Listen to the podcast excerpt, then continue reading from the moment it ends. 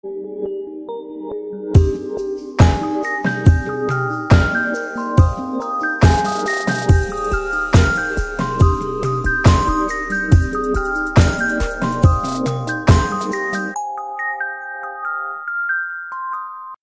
und herzlich willkommen bei einer neuen Folge von Alberts Urenkel, eurem Schloss Einstein Podcast mit Katrin und heute auch zusammen mit der Jeruscha Glocke. Hallo.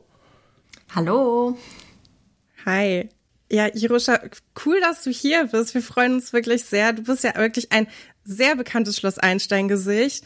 Möchtest du dich vielleicht kurz ein bisschen vorstellen für alle, die dich noch kennen oder vielleicht äh, ja einfach äh, ein bisschen was zu dir erzählen? Ja, sehr gerne. Also ich freue mich auch sehr hier zu sein. Das ist äh, ein bisschen aufregend auch für mich, ähm, hier von dieser alten Zeit mal zu berichten. Ja, ich bin Jeruscha. Ich habe äh, damals die Rolle der Paula gespielt, Paula Krüger.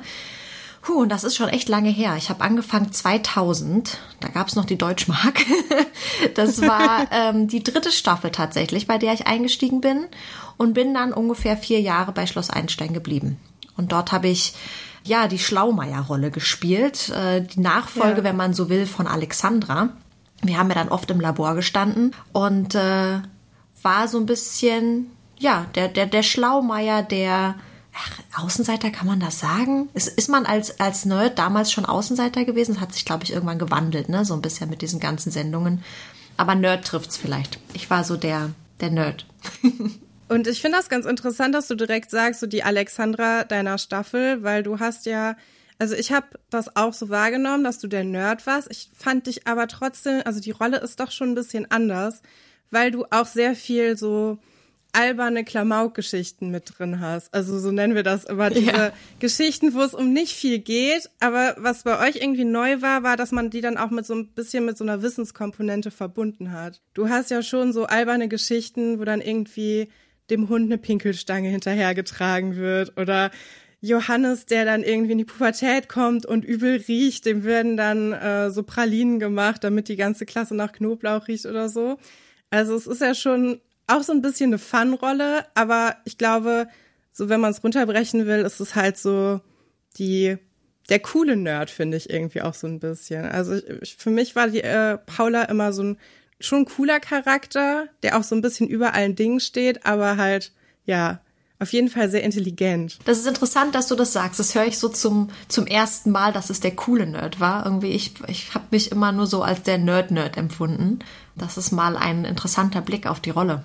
Habe ich so noch nie ja. gesehen. Ich fand auch überhaupt nicht, dass sie, dass sie so Außenseitermäßig war. Ich fand, die war eigentlich ziemlich gut so in dieses Klassengefüge integriert. Also die hat ja auch, also du hast ja auch mit vielen verschiedenen Leuten da zusammengespielt. Es war ja nicht immer nur die eine Clique, mit der du abgehangen hast in der Serie, sondern es waren ja wirklich, äh, du bist ja so gesehen so von Gruppe zu Gruppe gesprungen und dadurch hatte man irgendwie das Gefühl, dass da irgendwie gar nicht so diese Anschlussschwierigkeiten bestehen würden, die es jetzt vielleicht im echten Leben eher gibt bei einer Person, die halt in diese äh, Laborrichtung gedrängt wird. Ja, ja, das stimmt schon. Das ist interessanter Blick. Äh, hast schon recht. Also wenn ich mich auch mal so zurückerinnere und mal Revue passieren lasse, was für Geschichten ich hatte, ich musste tatsächlich auch als erstes an den Pinkelstab denken.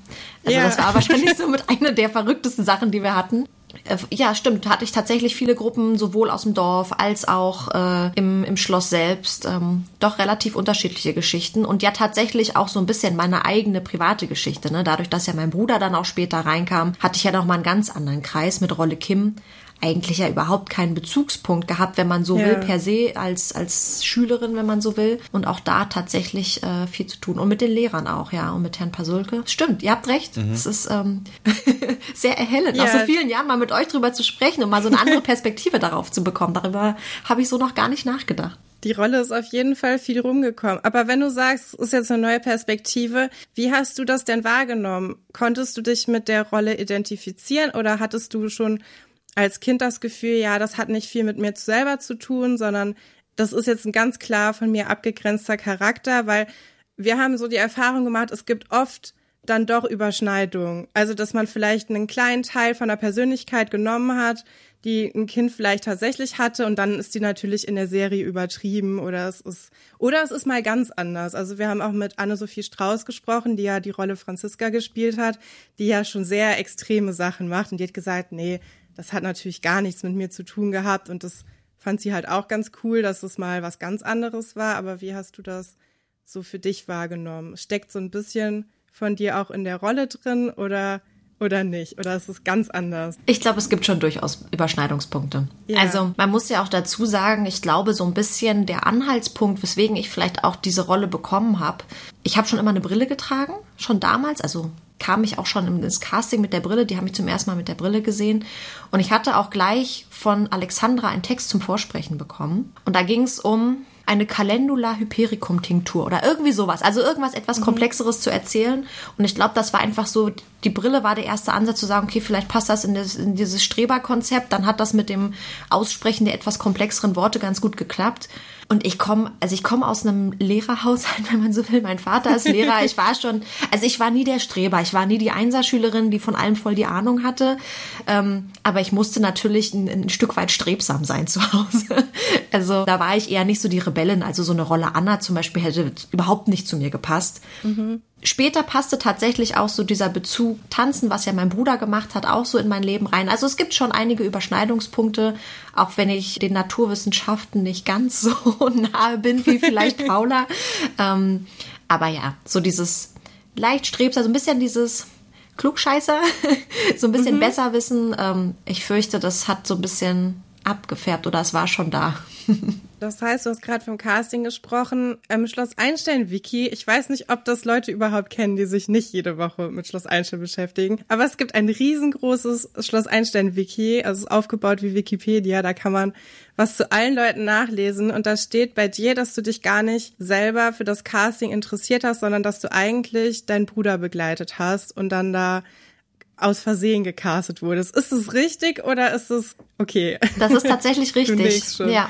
Ja. Mein Bruder ist äh, zwei Jahre jünger als ich. Das heißt, er war damals neun oder zehn. Er war noch auf der Grundschule, ich war schon auf dem Gymnasium. Und die haben offensichtlich immer so ein paar rausgeschickt von, von dieser Castinggruppe, um einfach mal in den Schulen zu gucken, was da, wie, ob da Kinder sind, die, die, die passen in die Rollen. Ich, keine Ahnung, wie die das ein, wie die das gemacht haben, was da für ein Konzept da stand. Jedenfalls hatten sie sowohl meinen Bruder als auch einen Freund von ihm äh, angesprochen. Und der wurde eben eingeladen nach Babelsberg. Das ist von uns irgendwie so, ja, gute Dreiviertelstunde irgendwie entfernt. Also sind wir da mit meinem Vater hingetuckert, mein Bruder, sein Kumpel und ich musste ja unbedingt mit hin. Ich habe ja die ersten zwei Staffeln schon immer geguckt und dachte so, oh ja, das will ich jetzt auch mal sehen. Und nach Babelsberg so auf das Gelände, das also kann man ja mal machen. Und habe meinen Bruder da begleitet. Er hatte mit seinem Kumpel da, äh, weiß ich nicht, seine, seine Vorsprechen gehabt. Ich weiß es gar nicht mehr so im Detail. Und dann kam eben die eine an und sagte zu mir, hättest du nicht auch Lust, dich vorzustellen? Komm doch mal rein naja, gut, machst du ja dann als Kind erstmal so, denkst gar nicht weiter drüber nach. Und es war tatsächlich auch ganz wenig los, dadurch, dass wir einen fixen Termin hatten. Das war jetzt keine große Massencasting-Veranstaltung. Ja, und dann haben wir da zu dritt uns erstmal vorgestellt und dann in der zweiten Runde haben wir jeder nochmal einen Text bekommen, den wir irgendwie da vortragen sollten, diese dieser Text von Alexandra. Ja, und dann kam irgendwie eins zum anderen. Gab es ein paar Wochen später nochmal ein, ein Telefonat, da sollte ich irgendwie nochmal was anderes vorbereiten, bin ich nochmal hin für eine Vorstellung und das war's dann im Prinzip auch schon. Dann haben sie mich irgendwann angerufen und gesagt, ja, also wenn du willst, bist du dabei. Und das war relativ ja, smooth, so relativ komplikationslos, wenn man will. Und was war dann zu Hause los, als dein Bruder erfahren hat, dass er dann nicht in der Serie mitspielt, aber dafür dann du, die ja nicht extra angesprochen wurde auf dem Schulhof, sondern dann eben erst vor Ort? Also tatsächlich war ich schon immer eher so der größere Fan, glaube ich, gewesen. Und mein mhm. Bruder war sehr im, im Fußball eingespannt. Der hat schon immer unglaublich viel Fußball gespielt und das hat ihn auch viel Zeit gekostet. Er hätte, glaube ich, auch eine Rolle durchaus bekommen. Er wollte zu dem so. Zeitpunkt nicht, er musste sich so ein bisschen entscheiden, weil die, die, Zeit hätte nur das eine oder das andere hergegeben. Und dann hat er sich für Fußball entschieden, meinte, oh ja, meine Schwester macht schon erstmal.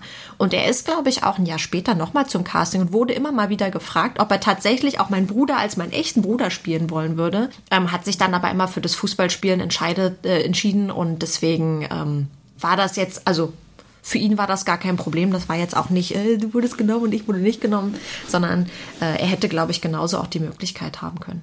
Da ist auf jeden Fall die ähm, streitfreiere Situation daraus entstanden. Das ist ja ganz schön. Nicht, dass da jetzt Fall. irgendwie ein Ego gekränkt wurde. Aber wäre natürlich auch sehr interessant geworden, wenn ihr dann zusammen in der äh, Serie gespielt hättet. Das gab es ja dann doch ein oder zwei Mal insgesamt. Also ich glaube bei, also Charlie und Kim, die beiden Schauspielerinnen sind ja mhm. Geschwister.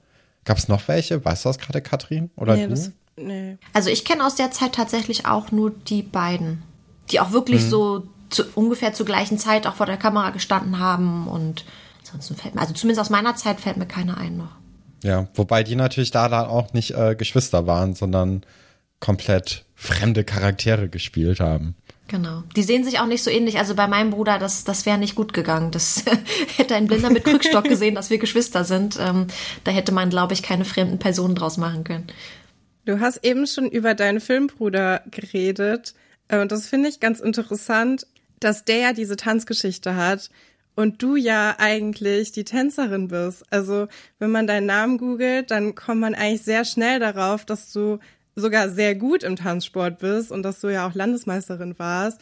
Ist das auch irgendwie merkwürdig, wenn man so da richtig, richtig gut ist und dann ist man in der Story, wo das ein Thema ist, aber man hat damit eigentlich gar nicht so viel zu tun? Oder war das für dich nicht, oder warst du da noch gar, also ich kann mir vorstellen, dass du da schon sehr in, also involviert in das Tanzen auch warst zu der Zeit. Ich habe tatsächlich mit dem Tanzen erst sehr, sehr spät angefangen. Es war deutlich nach der Schloss mhm. Einstein-Zeit. Da war ich gerade ah, im Abitur. Okay und hatte zu dem Zeitpunkt, als wir das gedreht haben, mit dem Tanzen nichts zu tun. Und man muss auch sagen, das, was ja. also Johannes, Rolle Paul, ähm, getanzt hat, er war ja Balletttänzer. Er hat ja an einer staatlichen Ballettschule, ist er zur Schule gegangen und hat da äh, klassisches Ballett gelernt, was man dann noch so hat an, weiß nicht, Jazz, Modern Dance und was da noch so mit reingehört. Und ich habe äh, tatsächlich den klassischen Tanzsport äh, gemacht in Standardtänzen. Und das aber auch erst deutlich später. Also insofern ist es eigentlich eher rückblickend ein lustiger Zufall, dass wir da beide das Attribut Tanzen zugeschrieben bekommen haben, obwohl es zu dem Zeitpunkt eigentlich noch gar nicht so parallel lief. Ach so, interessant. Wow, und dann hast du so spät angefangen und warst direkt mhm. so gut. Das ist auch beeindruckend. Also ich habe auch sehr lange getanzt, ich habe aber mehr so Modern Dance gemacht. Und ich bin immer schlecht gewesen, aber habe ich das schon gemacht, seitdem ich drei Jahre alt bin. Ich habe das jetzt auch aufgegeben, aber das ist, also das ist sehr beeindruckend. Danke. Ja, ich glaube, da gehört auch einfach viel Glück dazu. Ich hatte zur richtigen Zeit den richtigen Partner mit der richtigen Motivation. Wir sind äh, einfach hatten Glück, dass wir eben viele gute Platzierungen hatten, die richtigen Trainer an der Seite. So und ich meine, mit Talent kommt man ein Stück weiter, aber am Ende sind so viele andere Faktoren, die da noch mit äh, reinspielen und ich glaube, Landesmeister wird in Berlin werden viele irgendwann mal. ich muss ein bisschen aufpassen, was ich jetzt sage. Aber ich glaube, das, das kann man schon mal schaffen, wenn man auch lange tanzt. Da gibt's welche, die haben mit uns getanzt. Die sind viel, viel erfolgreicher, auch international gewesen oder sowas. Also in unserer kleinen Welt war das super und äh, wir waren für uns erfolgreich, für unsere Familien erfolgreich. Es hat sehr viel Spaß gemacht. Aber das ist, glaube ich, so ein bisschen auch wie, wie diese Schloss Einstein-Zeit. Ne? Das ist so eine Phase im Leben, an die erinnere ich mich gerne zurück. Und das ist auch irgendwie was Besonderes und immer etwas, worüber man auch erzählen kann, wenn man Leuten begegnet. Aber glaube ich jetzt nichts so außergewöhnlich, dass man dadurch irgendwie jemand super Besonderes ist. Also ich glaube, jeder bringt so Geschichten mit, kleinere, größere, welche, die mehr in der Öffentlichkeit stehen oder weniger, die einen eine Persönlichkeit genauso gestalten und auch äh, groß machen. Ja, und so war das eben mit dem Tanzen. Ja, also danke, es war schön, Landesmeister zu sein, war auch äh, ein schöner Erfolg für uns, aber da gibt es, glaube ich, noch viel, viel erfolgreichere. Ja. Du hattest ja vorhin schon so ein bisschen, oder wir haben ja auch so ein bisschen darüber geredet, dass du dann die Laborerbin sozusagen wurdest. Und du hattest dann natürlich auch sehr, sehr viele Szenen mit Alexandra und mit Monika am Anfang. Genau. Wo dann sozusagen das Labor dann Stück für Stück übergeben wurde an dich oder beziehungsweise an, äh, an Paula dann. War das dann auch irgendwie oder warte, wir müssen ein bisschen anders. Also du, wir hatten ja im Vorgespräch ja schon ein bisschen darüber gesprochen, dass du die Serie auch selbst aktiv geguckt hast und du hast ja vorhin schon gesagt, dass du die ersten zwei Staffeln mehr geguckt hast als dein Bruder zu dem Zeitpunkt. Wie, wie ist das denn so für dich gewesen, als du dann die Leute aus dem Fernsehen dann wirklich aktiv getroffen hast und dann auch mit denen teilweise dann Szenen eben hattest. Wie ist das so als, als Kind? Sehr, sehr aufregend. Also wirklich sehr aufregend. Ich glaube tatsächlich, entweder beim ersten oder beim zweiten Casting oder irgendwann, jedenfalls bevor es richtig losging, bin ich auch mal einigen über den Weg gelaufen. Ich glaube, das war Budi damals. Da hat man schon so ein bisschen Respekt irgendwie vor der Sache und fragt sich, oh Mann, ey, wo habe ich mich jetzt hier reingelotst? Aber noch viel aufregender als die Personen wieder zu sehen, war tatsächlich diese Kulisse das erste Mal für mich ins Studio zu kommen und zu erkennen, okay, das sind die Räume, die kenne ich nur aus dem Fernsehen und du stellst dir das ja ganz anders vor. Wo kommt der eine Weg hin, wo führt der hin und so, du baust dir ja ein richtiges Gebäude auf und plötzlich siehst du, wie das einfach nur so einzelne Räume sind und einfach so eine Kulisse. Und da drin dann zu sitzen mit den ganzen Scheinwerfern, die Kameras, plötzlich siehst du ja das, was die ganzen anderen Schauspieler auch immer gesehen haben. Das war für mich eigentlich fast noch aufregender, als die Leute kennenzulernen, weil die sind am Ende da unterhältst du dich zwei, drei Mann an, es ist ganz entspannt und die sind sehr nahbar immer alle gewesen. Aber ja, ich weiß noch, das erste Mal in dieser Kulisse zu sitzen, das war echt. Also zum Glück hatte ich bei der ersten Szene keinen Text. Ich war sehr am Zittern. wie, wie ist es denn, wenn man dann in diese Kamera zum ersten Mal guckt? Weil, also man hat ja natürlich vorher nie eine Kamera, die dann auch so groß ist vor sich. Äh, das ist dann wahrscheinlich auch sehr einschüchternd in dem Moment, oder? Ja, also zumal man äh, uns immer gesagt hat, bloß nicht in die Kamera gucken. Ne? Also wenn, dann guckt irgendwie dran vorbei, tut so, als wäre das alles nicht da. Ja, das ist so wie denk an, äh, denk nicht an rosa Elefanten, so nach dem Motto war das. Dann hast du hier oben noch die Angel und dann musst du unten gucken, dass du richtig am Klebchen stehst, dass der, der Winkel stimmt und so weiter. Also ja, es war, es war wirklich beeindruckend. Ich meine, wie alt war ich denn da? Elf, glaube ich, als ich angefangen habe. Da fängst du ja langsam an, erst die Welt zu begreifen und denkst, oh, du hast schon voll die Ahnung und dann kommt so was Großes da auf dich zu. wenn man da nie die Berührungspunkte damit hatte, ich meine, einige haben schon Theater gespielt, die haben vielleicht eine Vorstellung, wie das so ist von einem Publikum oder sonst irgendwie. Aber für mich war das echt, äh, ja, beeindruckend. Es hat, glaube ich, auch eine Weile gedauert, bis ich mich so daran gewöhnt habe und da die Aufregung abgeebbt ist. Vor allem, wenn du dann mal so ein Textstotterer hast und denkst, oh nein, ich habe mhm. das doch so gut geübt, das ging doch noch eben, dann fühlt man sich irgendwie gleich so beobachtet und so ertappt, weil natürlich alle auf einen gucken und das bedeutet, dass man deinetwegen das Ganze nochmal anfängt. Ja, aber auch das ist, glaube ich, Gewohnheit. Das ist vielleicht so ein bisschen wie bei euch mit dem Podcast. Wahrscheinlich war die erste Folge auch aufregender als, als die heutige, weil ihr einfach schon ein bisschen mehr Routine drin habt. Ja, ja wobei bei, bei Gastfolgen ist es immer noch sehr aufregend. Das ist immer noch ein großer Unterschied, weil das, ja. das Gesicht und die Stimme, man kennt, man kennt die ja ein bisschen, aber nicht so richtig. Und das gibt immer so eine kleine Diskrepanz. Das ist immer ganz spannend. Und ich habe eben zu Stefan schon gesagt, als wir kurz vorher nochmal miteinander geredet haben, das Fernsehen kommt immer zu Besuch kurz. ja. Wir sprechen immer über das Fernsehen, aber plötzlich ist es halt auch mal kurz da. Und das ist immer, ja, ganz schön. Kannst du dich dann noch an deine erste Szene erinnern, die du gedreht hast? Also gar nicht den ersten Auftritt, vielleicht ist es auch dieselbe Szene, weiß ich gar nicht. Aber so deinen mhm. ersten Drehtag, was ihr da gemacht habt? Also ich weiß, an meinem ersten Drehtag hatte ich zwei Szenen. Und bei der ersten musste ich, wie gesagt, zum Glück nichts sagen. Da saß ich einfach mhm. nur da. Das war in dem, ach, wie hieß denn das nochmal, dieses, dieser Aufenthaltsraum. Da stand doch so ein Sofa mit so einer Bar und ich weiß gar nicht mehr, wer noch mit in der Szene war. Auf jeden Fall saß ich nur auf diesem Sofa. Ich musste irgendwie nur kurz so ein bisschen mit zuhören, einfach um, glaube ich, den Raum mit, mit Leuten zu füllen. Und an meine erste Sprechszene erinnere ich mich tatsächlich gar nicht mehr. Das war irgendwie dann auch in dem Zusammenhang. Es war auch nicht viel, es waren, glaube ich, nur ein, zwei Sätze, aber ich weiß gar nicht mehr genau, welche Szene das war. Hätte ich mir vielleicht nochmal angucken sollen, die erste Folge. Nein. Nein, nein. Aber kannst du dich denn noch an, an welche also an welche Sachen erinnerst du dich denn? Ich kann mir vorstellen, ich meine, das ist jetzt sehr lange her schon. Und manche Geschichten bleiben einem ja im Kopf und manche Sachen vergisst man ja natürlich auch, mhm. die so dazwischen waren. Gibt es irgendwas, wo du sagst, ja, das ist für mich, das ist die Paula-Geschichte oder das sind Geschichten, die fand ich irgendwie spannend oder die sind mir nachhaltig im Kopf geblieben? Gibt es da irgendwas, was dir direkt einfällt oder ist es schon die Tanzgeschichte gewesen, über die wir eben geredet haben? Also die Tanzgeschichte ist natürlich schon eine, die mir im Kopf geblieben ist, weil das so meine eigene persönliche Geschichte war, mhm. weil das ja meine Familie sozusagen darstellen sollte. Das war schon, war schon was Besonderes, zumal wir da, glaube ich, auch mal einmal einen Außendreh hatten, da wo dieses Casting stattgefunden hat von Paul. Das war ja gar nicht zu Hause und dann auch so, so eine Vaterrolle da zu haben, war natürlich auch interessant zu sehen. Sehr netter Typ übrigens. Wir haben uns nie wieder gesehen, nie wieder gesprochen, aber es hat sehr viel Spaß gemacht. Und dann war toll einfach auch diese ganzen Animal Angels Geschichten. Das hat einfach Spaß gemacht, so, weil wir uns auch alle untereinander gut verstanden haben. Das war auch sehr viel draußen, sehr viel auch nachts, oder zumindest sollte es nachts darstellen. Ähm, dann, ja, ich habe mich mit, mit Rolle Kim, mit Julia habe ich mich früher auch immer sehr gut verstanden. Das heißt, da bleiben natürlich auch noch so ein paar Sachen hängen. Aber ansonsten, ach, es sind so viele Sachen. Ich erinnere mich noch mhm. an einer der ersten Sachen, dieses, dieses Schlossgespenst, wo wir da mit Pasulke im Keller gewesen sind. Ja, klar, die Sache mit Johannes, mit, mit seinem, mit seinem Deo, was ich ihm da irgendwie habe versucht unterzujubeln. das bleibt natürlich auch noch hängen. Also ich habe tatsächlich noch relativ viele Erinnerungen, vielleicht nicht mehr so im Detail, aber so grob kriege ich mhm. bestimmt noch einiges an Geschichten zusammen, behaupte ich jetzt mal. Ja, wir haben ja jetzt schon ganz oft so ein bisschen um diese Paul-Paula-Geschichte herumgetapst. Ich glaube, da sollten wir mal ein bisschen stärker drauf eingehen. Also von ganz Anfang an, ne? Es ist ja schon sehr interessant, dass Paul und Paula quasi den gleichen Namen haben. Und wir erfahren ja dann auch durch den ähm, Serienvater von dir eben, dass Paul aus der früheren Ehe so mit reinkommt in die Familie. Äh, er ist ja auch der ältere Bruder.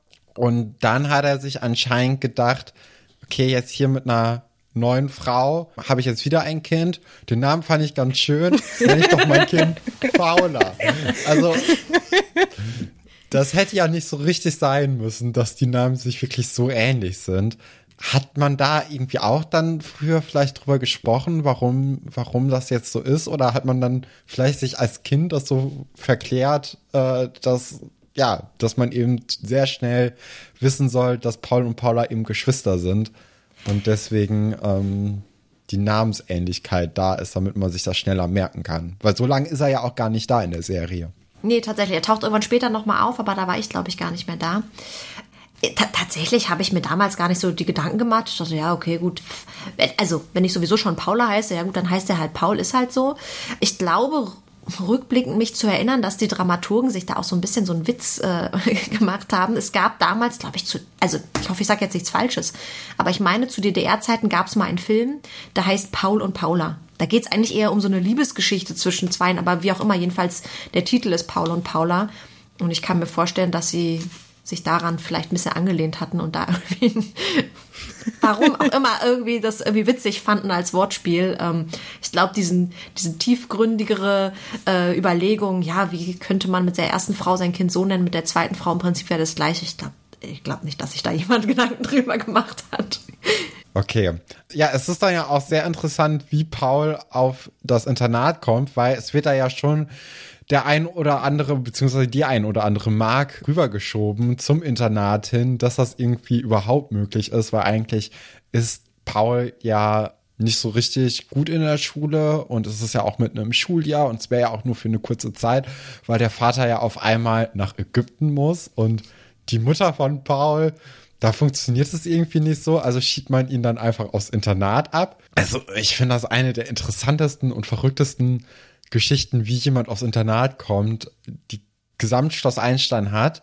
Aber man kriegt dann natürlich auch so ein bisschen Einblicke in dieses Familienleben von Paula. Und es ist ja auch die allererste und auch, soweit ich weiß, einzige Geschichte mit Paula, wo wirklich es um Paula geht und nicht um ja, irgendwelche anderen, also äh, normalerweise sind es ja eher immer diese wissenschaftlichen Geschichten und man bekommt gar nicht so eine richtige Tiefe in den Charakter rein. Von daher fand ich das sehr interessant, dann diese Geschwisterdynamik eben dann erleben zu können. Ja, das stimmt. Auch wieder sowas habe ich, also ist verrückt, ne? Da macht man sich gar nicht so die Gedanken drüber, wenn man als Kind da mitmacht und eine Geschichte nach der anderen da erzählt. Aber ja, tatsächlich ist das ähm, so die einzige, wo es mal wirklich nur um Paula ging, das ein bisschen mehr beleuchtet und war natürlich auch eine ganz andere Art zu spielen, ne? War natürlich, also mhm. spielen so so wie das halt damals als Spielen galt, aber ähm, weniger sachbezogen, weniger faktenmäßig, sondern tatsächlich emotionaler und eine ganz andere Interaktion. Vielleicht war so dieser, dieser kleine Zwischenfall mit äh, Rolle Max mit seinem Deo noch so ein bisschen so dieses Persönliche. Ja. Ähm, zumindest so vom, vom, vom Einstieg in die Thematik. Aber ansonsten, ich erinnere mich jetzt auch gar nicht daran, ob ich mal so richtig große Streits oder irgendwas sonst Emotionales an Geschichten gehabt hätte, wenn nicht eben tatsächlich diese Geschichte. Das ging ja dann auch mit Kim ein bisschen weiter, wo wir uns ja auch ein bisschen in die Wolle bekommen hatten. Ja, das äh, war schon so ein bisschen eine etwas andere Geschichte für Paula, eine nicht wissenschaftsbezogene Geschichte. Mhm. Hättest Ja. du denn mehr solcher Geschichten gerne gespielt, einfach auch um eine Abwechslung zu haben in der Rolle oder auch, du meintest ja schon, es ist halt was anderes zum Spielen, wenn man nicht eben nur diese faktenbezogenen ähm, Geschichten bekommt bzw. spielen muss. Äh, hättest du dir das so ein bisschen mehr gewünscht, dass man mehr auf Paula auch eingegangen wäre oder war das so auch in Ordnung? Also, nee, also ich, ich erinnere mich jetzt nicht an ein Gefühl, wo ich sage, ich hätte da gerne noch andere Geschichten gehabt. Das kam tatsächlich öfter mal von den Dramaturgen. Ich, ich habe mich öfter einfach mal zu denen hingesetzt und mal so gehört, was kommt so als nächstes. Und da hieß es immer so, wir würden gerne eine Liebesgeschichte mit dir schreiben. Mit wem würdest du denn gerne? Und ich so, oh nee. Muss irgendwie nicht sein. Also ich habe mich ähm, von dem Gedanken nicht so wirklich angesprochen gefühlt, da jetzt unbedingt irgendwas so super Emotionales zu spielen. Ähm, Ich habe mich schon ganz wohl gefühlt, eigentlich damit äh, so diese sachbezogenen Sachen zu spielen. Also, wie gesagt, ich war jetzt auch nicht die, die super Schauspielerin. Ich habe vorher nie was damit gemacht. Ich habe nachher nie wieder was damit gemacht. Ich glaube, das ist für Rollen oder für, für Personen, für Darsteller, die eine größere Bandbreite haben und auch mehr Interesse daran haben, sich auszuprobieren und irgendwie ein bisschen mehr zu spielen als nur diese eine Rolle, wäre das bestimmt spannend gewesen. Aber ich habe nie zu denen gehört. Ich habe das gerne so gemacht, wie es war und es war für mich auch völlig fein. Im Schloss Einstein-Wiki steht dazu, Paula hat in der Serie über keinen Freund und sie ist auch nicht verliebt. Sie widmet sich vollkommen der Wissenschaft. Ja, genau. Das war bewusst so Ja. eingefädelt. Finde ich ganz interessant. Ich finde, das ist ein Knüllersatz. In diesem Wikipedia sind auch unter dem Reiter Beziehungen stehen auch immer nur so Schwärme. Was oft dazu führt, dass dann auch so Lehrer auftauchen bei Schülerinnen, die dann aber ja natürlich nicht zusammen waren. Aber das ist schon der Knüller. Also diese Kommentare da drin, ich weiß, die kann ja auch jeder schreiben. Das ist äh, sehr lustig manchmal, was da so drin steht. Ich äh, habe das Gefühl, das hat ein Kind geschrieben. Aber vielleicht auch nicht. Vielleicht ist es auch, vielleicht stammt das auch aus einem Interview. Das kann nämlich auch sein, dass man das einfach übernommen hat. Das kann tatsächlich sein. Also diese Casting-Geschichte zum Beispiel ist auch eine Standardfrage gewesen, die mir, glaube ich, oft in Interviews gestellt wurde. Was natürlich dann der Interviewende draus macht, wie er das entsprechend äh, formuliert und dann in Textform gießt, ist natürlich immer so ein bisschen subjektiv auch, aber äh, die Geschichte auf jeden Fall, da ist was Wahres dran. Und ich glaube, dieses Wiki muss ich mir nochmal angucken. da sind Ja, bestimmt das ist wirklich- Schmankerl drin.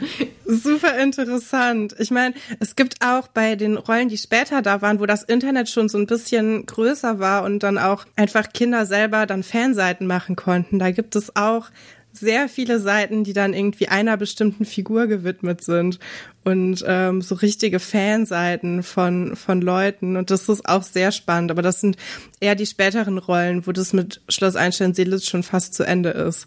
Aber die gibt's auch immer noch und die sind alle sehr pink mit sehr viel Glitzer und sehr vielen Herzen und Liebesbekundung und Forum und das ist äh, das ist der Wahnsinn. Also das Internet damals, das ist noch mal ein ganz anderes, hat eine ganz andere Qualität als das, was man jetzt da sehen kann. Das ist auf jeden Fall cool. Aber ich glaube, das gab's bei euch noch nicht. Also ich habe das zumindest nicht bei in euren Generationen gesehen. Also vielleicht wurde Das das, ist so. nachträglich immer mal erstellt für bestimmte Rollen. Ja. Aber ich erinnere mich auch nicht. Ich meine, das war ja die Zeit damals. Wir hatten ja an sich keine Handys. Und das Handy, was wir dann bekommen haben, äh, das war so dieser alte Knochen. Also da, da warst du auf Zeichen beschränkt und musstest dir immer deine Prepaid-Karte irgendwie aufladen. Da ging es wirklich einfach nur um Erreichbarkeit, weil wir ja doch viel unterwegs waren. Und Internet, wir hatten, was, was war denn das damals? ICQ, dann kam MSN auf. Da hast du mal abends gechattet, aber hast dich dafür noch verabredet. Also, nee, also das, solche, solche Seiten wurden da, glaube ich, noch nicht erstellt. Und wenn, dann Nee. waren sie uns als Darstellern auch, also meines Erachtens nicht wirklich bekannt. Die Geschichte, die ich ja am meisten mit dir verbinde, ist eine, wo du auch eher eine, nee, es ist schon eine Hauptrolle auch. Es ist die Schloss Einstein Gothic Geschichte. Stimmt. ja. Die Hexenbeschwörungsgeschichte. Ich finde, das ist so eine goldige Geschichte. Es ist irgendwie, ja, also vielleicht, um das nochmal kurz in den Kontext zu bringen. Also es geht darum, Theklas Pferd Aida stirbt. Wir kennen Theklas Pferd schon, haben auch schon eine Kolik mit ihm durchgemacht, aber am Ende äh, stirbt es dann und Thekla macht Dennis und Tobias dafür verantwortlich, weil ein Glücksstein war involviert und der wurde dann gestohlen und natürlich ist das Pferd deswegen gestorben. Und dann wendet sie sich in den Sommerferien, glaube ich, dann der schwarzen Szene zu, weil nur die kann sie kann sie verstehen und dann kommt sie so wieder und hat so ähm, ganz andere Klamotten an und ist auch so krass geschminkt. Und die Rolle Paula findet das ein bisschen bedenklich und unterwandert das dann so ein bisschen damit sie die wieder zur Vernunft bringt. Und das war für mich ja auf jeden Fall eine der einprägsamsten Schloss Einstein-Geschichten, weil es auch so, es ist so schön kindlich erzählt, aber es ist trotzdem auch irgendwie aufregend. Es passiert mal was ganz Neues. Und es ist auch interessant, weil die Erwachsenenrollen, also Herr Dr. Steuerberg oder Nadja, die sind gar nicht so überrascht davon, dass Thekla und Franziska in diese Gothic-Szene abrutschen. Aber Paula, die soll da bitte nicht drin sein. Die wird auch schon ganz schön da dann nochmal ins Direktorat gerufen, als einzige von den dreien, was ihr denn jetzt einfällt und was los ist mit ihr. Das ist so eine Szene, die habe ich mir auch später nochmal angeguckt. Das finde ich, äh, das ist eine ganz tolle, tolle Geschichte. Ja, das stimmt. Das hat auch Spaß gemacht. Das ist auch eher eine nicht ganz rein wissenschaftlich geprägte Geschichte. Ja. Jetzt, wo du es so sagst, ähm, hat auch eher so was Emotionales drin, aber trotzdem wieder das Belehrende. Ne? Also ich glaube, das, ja. was, das, was bei Paula so ständig äh, über ihr schwebte, war, äh, die Welt besser zu machen nach ihren Vorstellungen, sei es äh, wissenschaftlich basiert oder einfach, weil sie das Gefühl hatte, dass äh, das so nicht, das gehört sich einfach so nicht. Mhm. So, da birgt es ein Risiko oder sonst was. Ja, ich fürchte, das ist auch wieder so eine Gemeinsamkeit, die wir irgendwie haben. Ob das jetzt gut ist, ist die andere Frage. Ähm, ja, aber das hat tatsächlich auch echt Spaß gemacht und ich glaube sogar, das war die einzige Geschichte in der gesamten Zeit, wo ich mal dieses finale Standbild hatte. Wie nennt man das? Ist das also ne dieses, wo dann am Ende dann ähm, der Song wieder losgeht?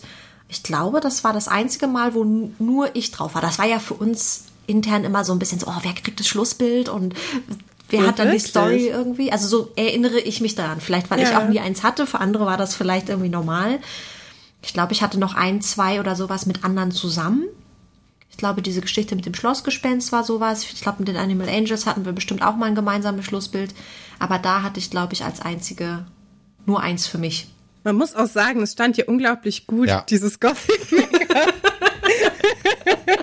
Am besten von den dreien, würde ich sagen. Ja. Es ja. sah auch ganz toll aus zu diesen langen schwarzen Haaren. Das war es wahrscheinlich. War einfach, ja, es hatte einfach insgesamt so ein, es war, es war ein sehr guter Vibe. Irgendwie, ja, es stand auf jeden Fall der Rolle am besten, obwohl sie sich am wenigsten damit auseinandergesetzt hat. Aber du hast gerade schon über das Schlussbett geredet. Du hast ja auch ein Intro. Das ja. ist auch nicht so, dass jeder eins hat. Und wir haben überlegt, was in diesem Intro passiert, weil wir haben es nicht so richtig verstanden. Kannst ja. du uns erklären, was das sein soll? Was, was machst du da in, in deinem äh, Intro? Also da muss man dazu sagen, dass das tatsächlich etwas ist, was sie Paula äh, zugeschrieben haben, was eigentlich mir quasi als, als Eigenschaft äh, angehörig war ursprünglich. Ich habe nämlich damals Klavier gespielt.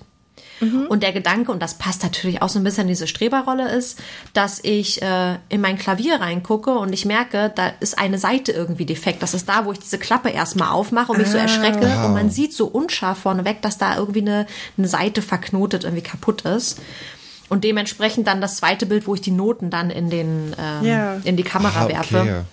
Damit hat eigentlich Paula nie was zu tun. Ich habe, glaube ich, auch als Paula niemals am Klavier gesessen oder sonst irgendwie ist es mal zur Sprache gekommen, dass ich auch so einen musischen Aspekt habe. Ja. Genau. Und das kam halt tatsächlich eher daher, dass ich damals Klavier gespielt hatte. Ich weiß immer noch nicht, warum sie sich das ausgesucht haben, warum sie bei mir nicht auch irgendwas haben explodieren lassen, aber ja. Ja, ich dachte immer, das wäre irgendwie eine Kiste und dann die, die Notenblätter, dass das dann irgendwelche Dokumente sind, die dann vielleicht vorher geklaut worden sind oder so. Also es, ja, ich weiß nicht, es war, ähm, es war einer dieser Vorspanne, die man nicht so richtig zuordnen konnte. Und jetzt mit dieser Erklärung, ich glaube, wenn ich es mir angucken würde jetzt nochmal, dann würde man es vielleicht sehen, aber es ist jetzt auch nicht so offensichtlich, dass es eben diese Richtung eingeschlagen hat. Nee. Also zum einen glaube ich deswegen nicht offensichtlich, weil es auch einfach so schnell ist. Man kann sich es gar nicht in Ruhe ja. angucken. Und weil es etwas ist, was mit Paula überhaupt nichts zu tun hat. Also es taucht nirgendwo mal auf, dass man sagt, ah ja, stimmt, okay, da kann man eine Verbindung herstellen. Ja. Und da hätte man sicherlich noch ein bisschen passendere Geschichten finden können. Aber wir haben ja diesen, ähm, diesen Vorspann auch ganz, ganz, ganz am Anfang gedreht. Also das war auch einer der ersten Tage, die ich tatsächlich da im Studio gewesen bin. Ich glaube, wir haben erst ein paar normale Szenen gedreht, aber dann kam relativ zügig eben das. Und dann weißt du, glaube ich, noch gar nicht, wie sich die Rolle dann in Zukunft entwickelt. Und dann hat sich der Vorspann auch nie geändert. Also bei einigen gab es, glaube ich, mal gerade aus der ersten, zweiten Staffel, mhm. die haben dann noch mal einen zweiten Vorspann bekommen. Aber das hätte sich ja für mich gar nicht gelohnt, so lange war ich ja gar nicht da.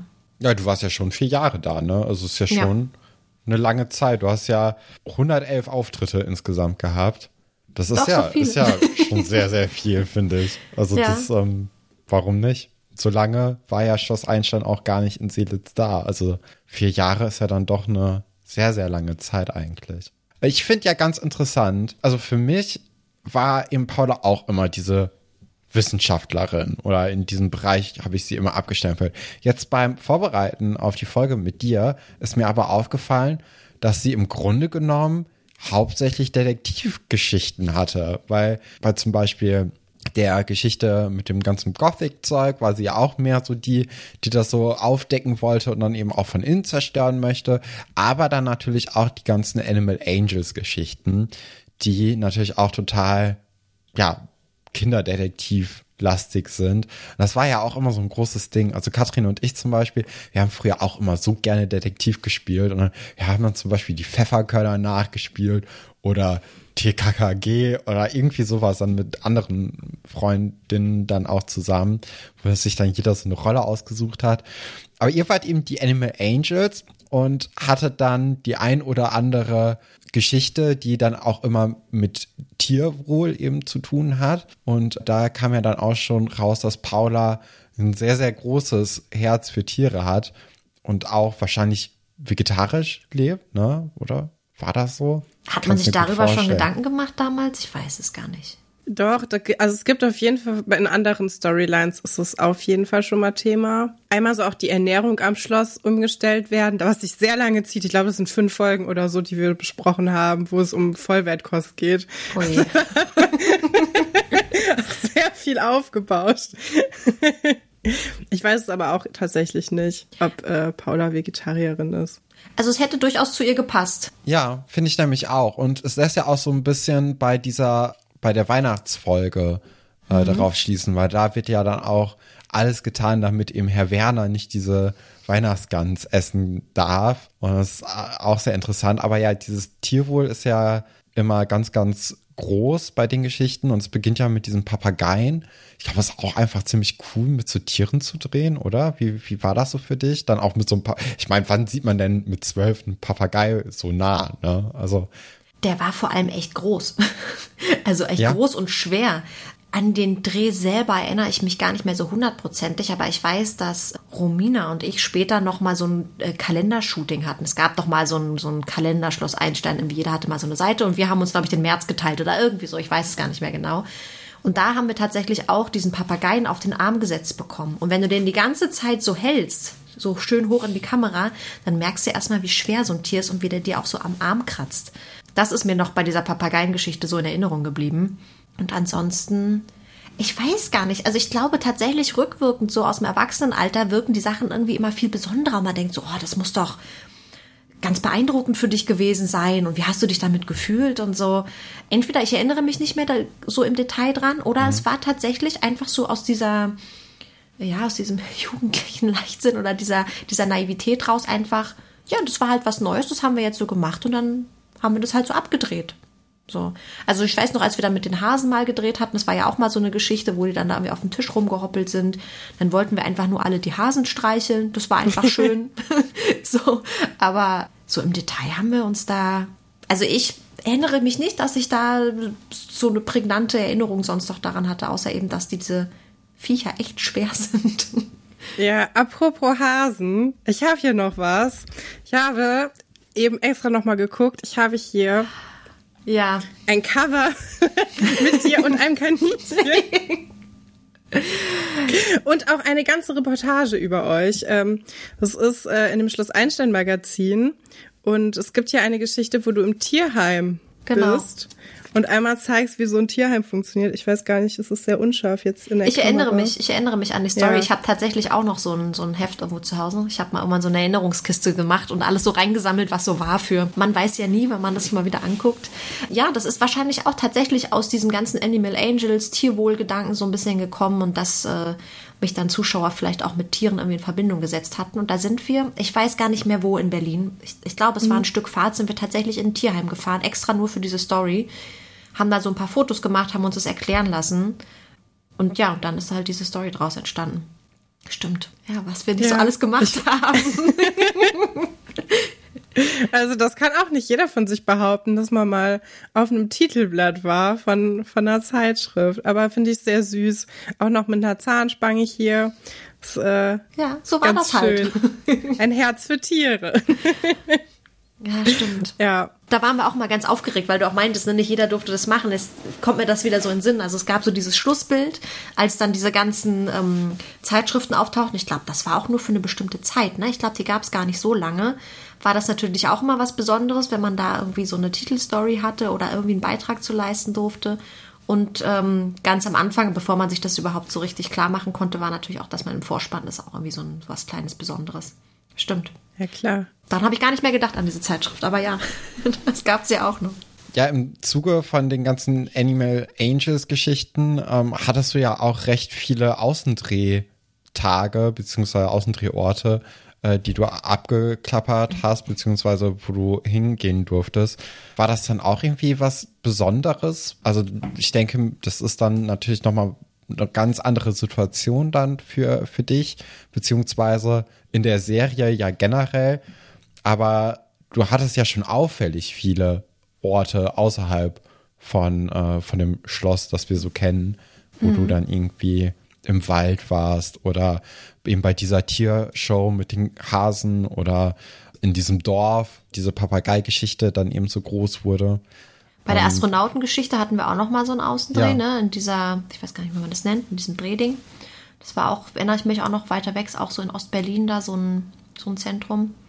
Ja, es war schon insofern was Besonderes, als dass es auch ein bisschen eine andere Arbeit sozusagen mit sich äh, brachte.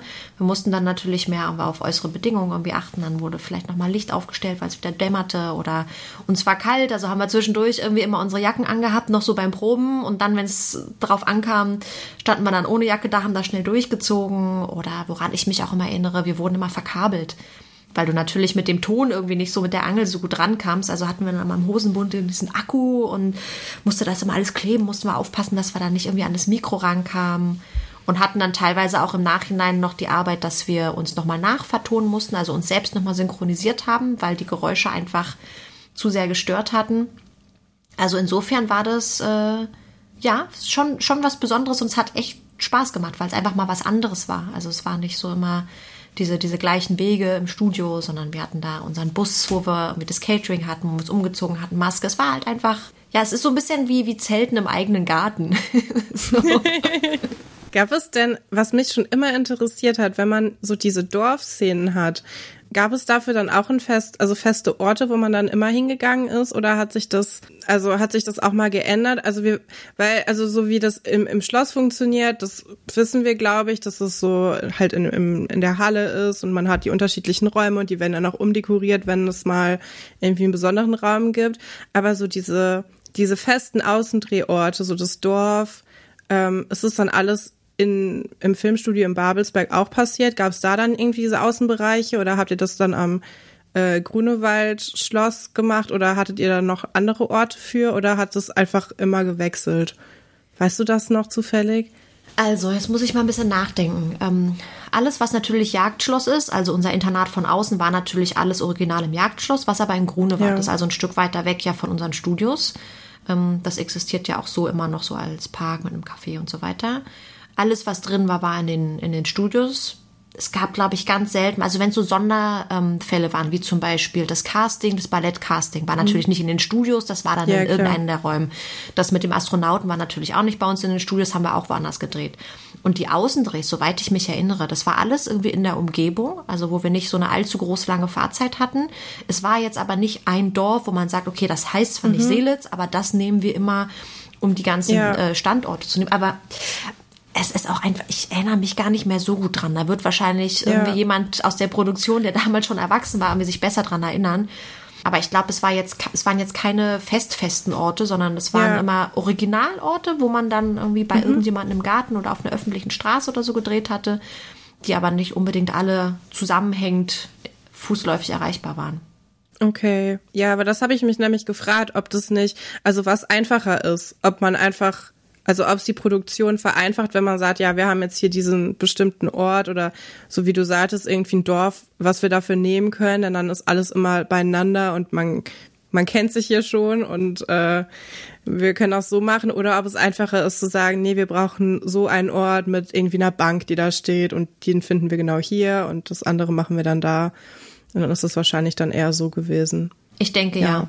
Ja, ja denke ja. ich auch. Hat sich das denn auch an den Drehtagen oder haben sich die Drehtage geändert, wenn man eben Außendrehorte hatte? Also war das dann auf einmal nicht mehr unter der Woche nach der Schule, sondern irgendwie an einem Samstag, wo ihr dann irgendwo hin musstet? Oder war der Samstag auch manchmal für die normalen Drehtage irgendwie verbucht? Das Oder ist eine das, sehr gute ist Frage.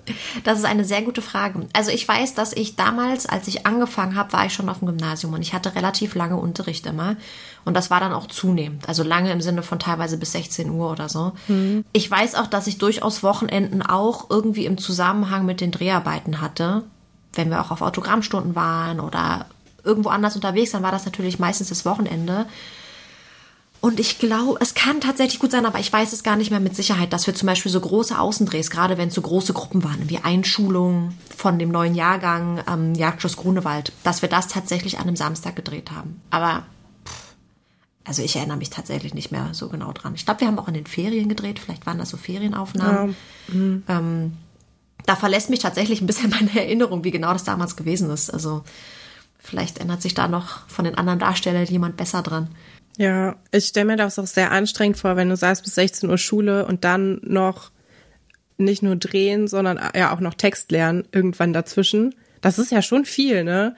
Wenn du so, aber vielleicht ist das auch, weil es Spaß macht, dann nicht so anstrengend. Aber ich stelle, also ich weiß nicht, ich stelle es mir sehr anstrengend vor. Ähm, hm. Naja, gut, ich meine, nee? viele, okay. viele Schüler haben ja damals auch Hobbys gehabt. So, ja. dann haben die vielleicht, ich weiß nicht, ja, vielleicht haben einige getanzt, dann müssen sie sich da auch die Schritte merken. Andere haben äh, Musikinstrumente gespielt. Das muss man ja, ja auch irgendwie alles lernen. Ja. Ähm, oder haben tatsächlich privat auch Theater irgendwo gespielt. Da hast du ja genau das Gleiche mit Text lernen. Und wir hatten ja den Vorteil, wir wurden ja immer abgeholt. Sei es von zu mhm. Hause mhm. oder von der Schule. Und der Weg hat, so wie immer in Berlin, mindestens eine halbe Stunde gedauert. Manchmal sogar noch länger, wenn du noch andere mit abholst. Oder du wurdest mit denen abgeholt, mit denen du sowieso danach drehst. Wir ja. hatten also im Zweifel, wenn du es nicht geschafft hast, dich vorher darauf vorzubereiten, hatten wir immer noch die Zeit, uns im Auto und während der ganzen mhm. Umzieh-, Maskenzeit und so weiter äh, den Text auch äh, reinzuprügeln, sage ich mal. und am Ende ist es ja auch viel Kontext. Also es ist ja nicht ja. so, dass wir alle Wort für Wort alles das abgesprochen haben, was im Drehbuch stand. Das war nur ganz selten mal notwendig. Und wenn man das dann ein paar Mal durchgegangen ist mit den, mit den Kollegen, dann ging das auch relativ gut. Also klar, manche Szenen, da erinnere ich mich noch mit Julia Rolle Kim, hatten wir, glaube ich, mal einmal so eine Szene gehabt. Das wurde rausgeschnitten. Ich hatte dann irgendwie so einen großen Helm, so einen Kopf, irgendwie sowas total, weiß ich nicht mehr, aus dem Fundus der Babelsberger Studios, irgend so ein super beängstigendes, enges Teil auf dem Kopf. ähm, das, das war dann gar nicht mehr drin. Da haben wir, glaube ich, auch uns einfach vorher so hin und her diesen Dialog einfach mal äh, durchgesprochen und dann war diese Szene innerhalb von wenigen Minuten im Kasten und wir haben nur sicherheitshalber noch mal eine zweite Aufnahme gemacht. So. Und da haben wir uns beide nicht groß vorher auf diesen Text vorbereitet, ja. sondern hatten einfach Spaß und haben uns gefreut, zusammen als Freundinnen da ähm, eine Szene drehen zu dürfen, dass die relativ gut flutschte, sage ich mal. Ja. Ähm, wohingegen andere, wenn wir dann auch mehrere waren und dann war vielleicht einer dabei, das waren natürlich immer die Jungs, äh, die die Texte vielleicht nicht ganz so gut gelernt hatten oder den Einsatz so ein bisschen verpasst hatten, dann kann das natürlich auch mal länger gedauert haben. Aber ich glaube, wir haben uns da alle irgendwie, so weil es uns Spaß gemacht hat und weil wir auch irgendwann die Routine drin hatten, dran gewöhnt, das auf dem Weg dorthin oder vor Ort in der Wartezeit irgendwie vorzubereiten. Und dann hat das, glaube ich, auch immer ziemlich gut geklappt. Ja. Also wurde auch recht viel improvisiert bei den richtigen Aufnahmen dann. Also was heißt viel improvisiert? Also ich, ich glaube, so grundsätzlich, wenn du das Drehbuch daneben haltest, halten würdest, dann, dann passt das schon. Das sind so die, die Kernbegriffe und diese, diese Reihenfolge ähm, definitiv eingehalten worden. Aber klar, natürlich ist der Satzbau mal ein anderer oder man verhaspelt sich mal und versucht sich wieder zu fangen und dann wird halt gerade diese Aufnahme tatsächlich ausgestrahlt. Aber ja, wir waren ja, also zumindest von uns Kindern, glaube ich, war noch nicht so die große Bandbreite an Impro irgendwie da möglich und ich glaube auch nicht wirklich ja, gewollt. also ja, man muss es, wie gesagt, immer unter, unter diesem Blick behalten, dass wir da größtenteils, also da gab es natürlich auch Ausnahmen, aber größtenteils von den Kinderschauspielern eher unerfahren waren und äh, auch keine Schauspielschule hinter uns hatten, wo wir da die super krassen Handwerkszeuge an der Hand halten, um da zu improvisieren. Ja, bei den Animal Angels, um da nochmal ganz kurz äh. Stimmt, da sind wir stehen geblieben. ja, ich fand das sehr interessant, weil es gibt dann ja auch noch diese Löwenjagd-Geschichte, wo, ähm, wo eigentlich Herr Werner mit seinen Jagdfreunden eben jagen möchte und da kommen dann eben Paula, äh, Kevin und Johannes auf die Idee, ja, wenn wir aber jetzt hier die Ente platzieren, dass es eben einen Löwen gibt, der ausgebrochen ist und der gefährlich ist, dann werden die ja wohl nicht so doof sein und in den Wald gehen und trotzdem noch versuchen zu jagen. Stellt sich dann heraus, Herr Werner und seine Freunde sagen, ja, wir gehen dann halt auf die Löwenjagd. Ist ja gehorst wie gesprungen. ich, ich fand, ich wollte da auch einfach nur mal drauf eingehen kurz, weil ich diese, diese Szene dann schlussendlich so lustig finde, weil, also zum einen haben die dann ja noch diese Löwenmaske und denken, ja, die sind zwar jetzt hier auf Löwenjagd, aber wenn wir dann die, mit dieser Löwenmaske eben dann auftauchen, dann werden die schon nicht auf uns schießen, was ja schon mal so per se eine ziemlich gefährliche Idee war. Dann war es aber auch so, dass eben Herr Werner und seine Freunde dann durch diesen Schnee stiefeln und äh, dann auch so ein bisschen Slapstick eben in der Szene einfach vorhanden ist. Und es hat mich so extrem an äh, drei Haselnüsse für Aschenbrödel erinnert. weil dort war das ja auch so, dass dann der Prinz mit seinen zwei Freunden immer auf der Jagd war und dann dieser ich weiß nicht, war das der Präfekt oder so, der dann auch immer so hinterhergedackelt kam und den, den Prinzen dann zu seinem äh, Studium überreden wollte, dass es ja auch wichtig sei. Und äh, das hat mich so dran erinnert, aber auch weil Drei Haselnüsse für, äh, für Aschenbrödel einfach einer meiner Lieblingsfilme seit sehr so. lange Zeit war. Äh, mein Bruder und ich haben das auch ständig geguckt. Ich kann das sehr gut nachvollziehen. ja, es ist ein super Film, oder? Ja. Tolle Musik vor allem auch. Ja, total. Also das äh, passiert dann auch öfters, dass ich mal mit Katrin rede und dann irgendwelche Sätze aus dem Film irgendwie ähm, droppe. Das ist ein kleiner Insider zwischen uns. Aber äh, also das wollte ich nur noch mal kurz anreißen, äh, wo wir ja schon über die Anime Angel Story eigentlich schon weg waren. Ich wollte das noch schnell anmerken. Das war mir wichtig. Das ist zum Beispiel eine Story, an die erinnere ich mich gar nicht mehr. Also jetzt, wo du sagst, ja. kommt da so dunkel wieder was hoch. Aber außer das Gesicht von dem Herrn Werner habe ich irgendwie da nicht so richtig bildlich vor Augen in Bezug auf diese Geschichte. Ich erinnere mich, dass wir da eine Ente platziert haben, aber ansonsten, das ist, das ist so eine kleine Lücke in meinem Gedächtnis. Ist gar nicht stimmt. Die Geschichte ist nicht gut. Also so ist es nicht. Aber daran wird es wahrscheinlich war halt liegen. für mich jetzt nur diese, diese Assoziation zu den drei Haselnüssen, war, war mir jetzt wichtig, dass ich die hier noch unterbringe. Weil wir werden zwar da auch noch mal irgendwie drüber sprechen in zwei Jahren Jahr oder so. Ja. Also, äh, aber vielleicht habe ich es ja bis dahin vergessen. Dann ladet mich doch dazu noch mal ein, dann gucke ich mir das noch mal an und dann können wir vielleicht noch mal gemeinsam drüber lachen. Die Folge Gerne. sollte ich mir vielleicht echt noch mal angucken, das ist bestimmt lustig. Ja, es ist ähm, Folge 161, 162. Ah, doch relativ am Anfang auch. Ja. Wow, dann, dann ist das ja schon bald. Also wir sind ja jetzt gerade in Staffel 2. Ich habe immer noch das Gefühl, die hat gerade erst angefangen. Aber das ist ja dann schon sehr bald. Ich habe das gar nicht so. Ja, die Staffeln werden gehört. kürzer, ne? Also ja. ähm, Paula tritt ja auch in Folge 129 das mhm. erste Mal auf. Also das ist schon recht bald. Aber die erste Staffel, die ging halt 76 Folgen. Das ist natürlich dann ein Unterschied, wenn dann auf einmal die nächste Staffel nur noch 40 Folgen geht. Ja. Stimmt, ich glaube, die anderen Staffeln waren tatsächlich kürzer. Das Schuljahr ging dann irgendwie schneller durch. Die erste Staffel war echt lang. Naja. Ja, ja wir haben ja gerade kurz noch über Herr Werner gesprochen. Und zwar, Herr Werner ist auch eine interessante Rolle, finde ich. Also, äh, ich glaube, du bist die erste Person, mit der wir reden, die auch wirklich mal Szenen mit dem hatte. Oder bei den anderen erinnere ich mich gerade gar nicht. Aber Herr Werner, der ja von äh, Peter Hausmann gespielt wird, ich finde es schon immer sehr überzeugend, wie er diesen, äh, diesen Dorf Alkoholiker gespielt hat. Dorfalkoholiker. Also ich, ich gehe mal davon aus, dass das äh, schon weit von seinem normalen Charakter entfernt war.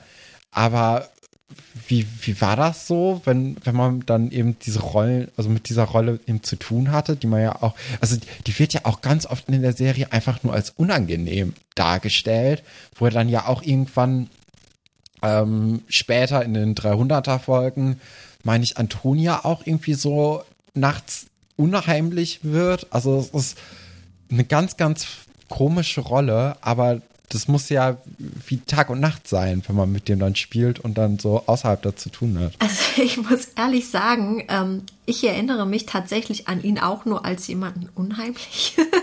also jemand, der so, ich glaube aber, weil mir tatsächlich mehr die Geschichten und die Szenen, die wir dann gemeinsam gespielt mhm. haben, in Erinnerung geblieben sind. Ich hatte nämlich meines Erachtens nie mit ihm alleine eine Szene. Oder wenn, mhm. dann war das im Rahmen eines Außendrehs, ja. wo wir sowieso immer mehrere waren.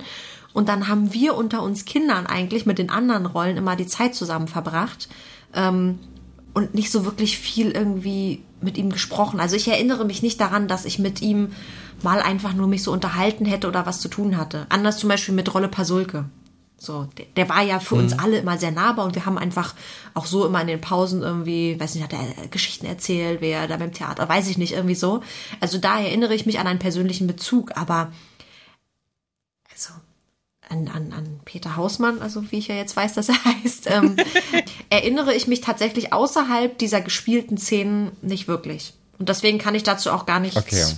Gar nichts irgendwie weiter zu sagen. Aber war's, ähm, wie war es denn, wenn man eben mit einem Gerd Schäfer zum Beispiel zusammenspielt? Oder, also du hattest ja auch sehr, sehr viele Stories, die eben mit Herrn Pasulke irgendwie zu tun hatten. Ich glaube, das ist auch immer so ein bisschen der Sonderstellenwert, den die Labor Menschen so haben, weil die ja immer dann doch auch viele Stories zusammen mit Herrn Pasulke haben.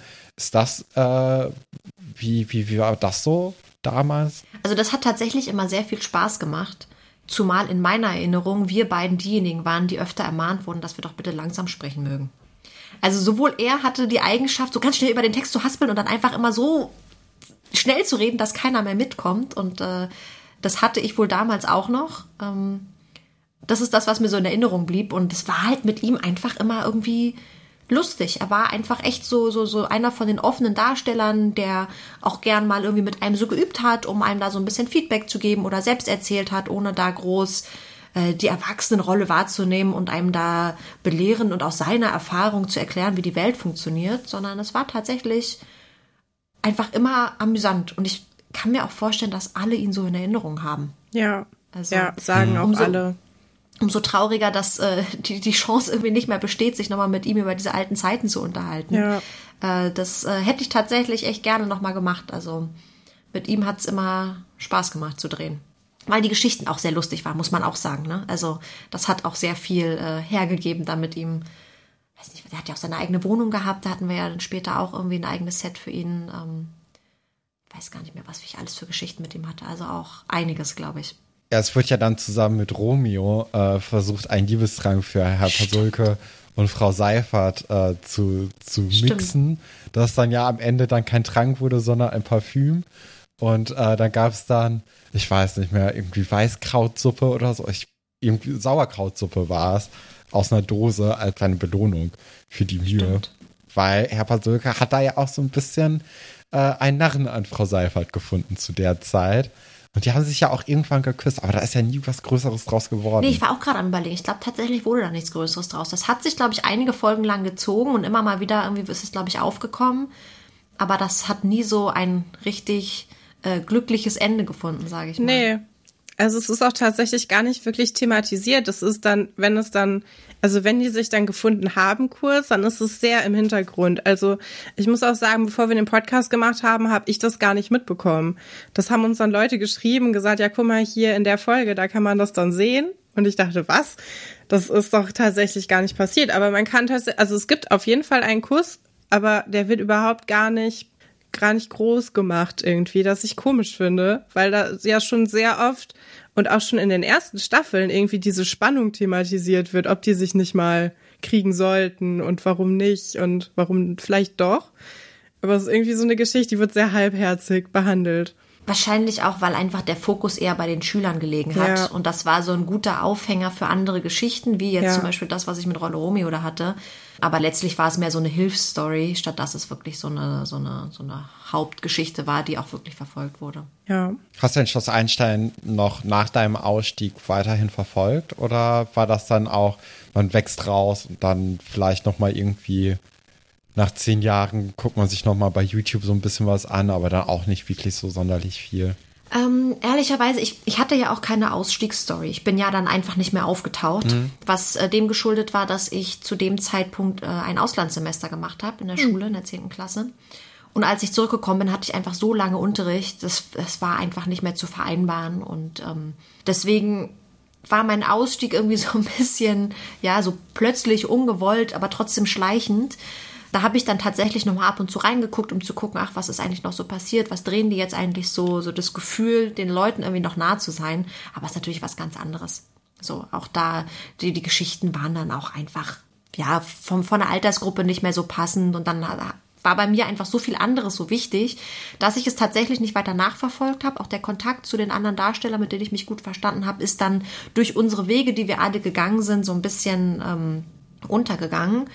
Und zu dem Zeitpunkt, als ich dann dachte, oh, jetzt gehst du noch mal durch in die Studios rein, sagst noch mal allen Hallo, ja, dann musste ich dann feststellen, dass sie tatsächlich nach Erfurt gezogen sind. Also das war, da habe ich das leider zu lange hinausgezögert. Und dann habe ich mir noch mal, ich glaube, ein, zwei Folgen Erfurt angeguckt und dachte so, okay, das war's dann jetzt, danke. also damit konnte ich mich dann gar nicht mehr identifizieren und habe mich dann eher noch gefreut, wann der Kontakt zu den alten Darstellern so privat irgendwie noch mal aufgeploppt ist, wenn wir uns dann doch noch mal irgendwie zu Weihnachten in einer Runde getroffen haben.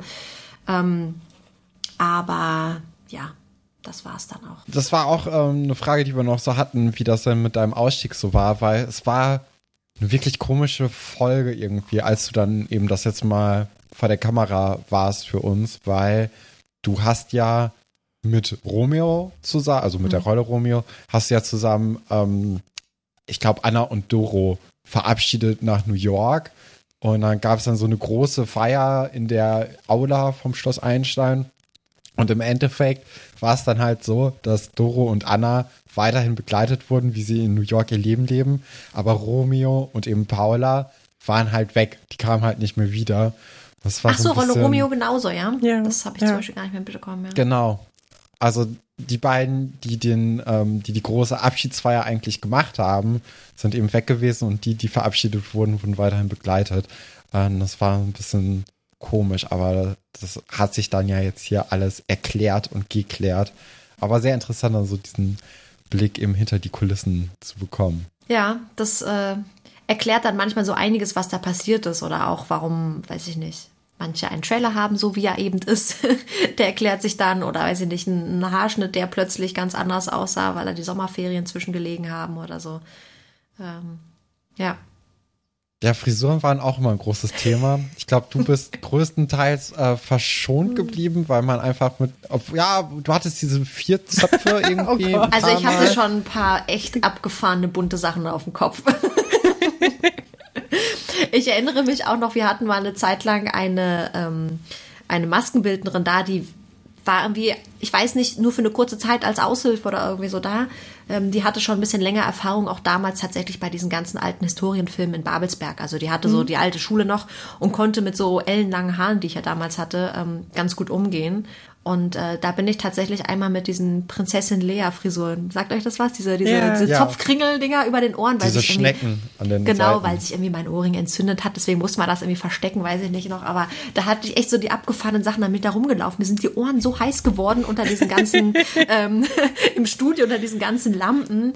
Oder irgendwelche abgefahrenen bunten Zöpfe und hier noch Klemmen und sowas. Also aber ich glaube, die Maskenbildnerinnen konnten tatsächlich irgendwie nicht mehr so viel mit meinen Haaren machen, äh, dass es äh, dann am Ende ganz oft auf Zöpfe hinausgelaufen ist.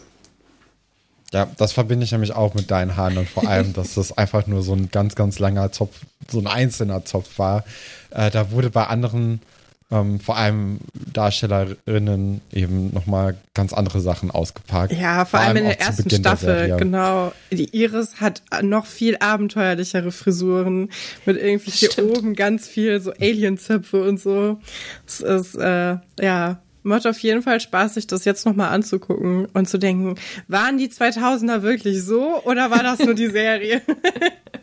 ja, ich glaube, ein bisschen waren sie tatsächlich so. Ja. Obwohl die erste Staffel ja, finde ich, immer noch eine Sonderstellung hat in allem. Da war irgendwie alles nochmal noch mal mehr, noch mal, also ich weiß nicht, irgendwie, wie du schon sagst, ne, da waren irgendwie mehr Frisuren, das war ausgefallener und es waren natürlich auch mehr Folgen und die Geschichten und die Texte waren einfach noch mal anders. Man merkt halt einfach, das war so der Start überhaupt in diese ganze Schloss mhm. Einstein-Historie. Ich finde auch, also die erste Staffel, die ist so äh, noch mal mehr kleiner und heimlicher als der Rest von Seele, weil der Großteil der Geschichten ist wirklich so sanft und so austauschbar fast, dass das einfach was ganz anderes ist als im Rest der Serie. Wobei es gibt natürlich dann auch noch so, so ein paar krassere Geschichten, die werden dann aber auch über zehn Folgen lang erzählt. Also da ist auch nochmal vom Erzähltempo ja, auch gerade zu heute und der heutigen Zeit ähm, hat sich da ja sehr, sehr viel getan, aber auch zur zweiten Staffel allein schon. Also da, mhm. ähm, ich glaube, ab der zweiten Staffel, da ging kaum eine Folge länger als drei, vier Folgen. Und äh, ja, in der ersten Staffel hast du wirklich allein von Folge 110 bis 120 dann die Geschichte mit Aram und Mark wieder, äh, also das, das war ja Elend irgendwann. Das war wirklich schlimm.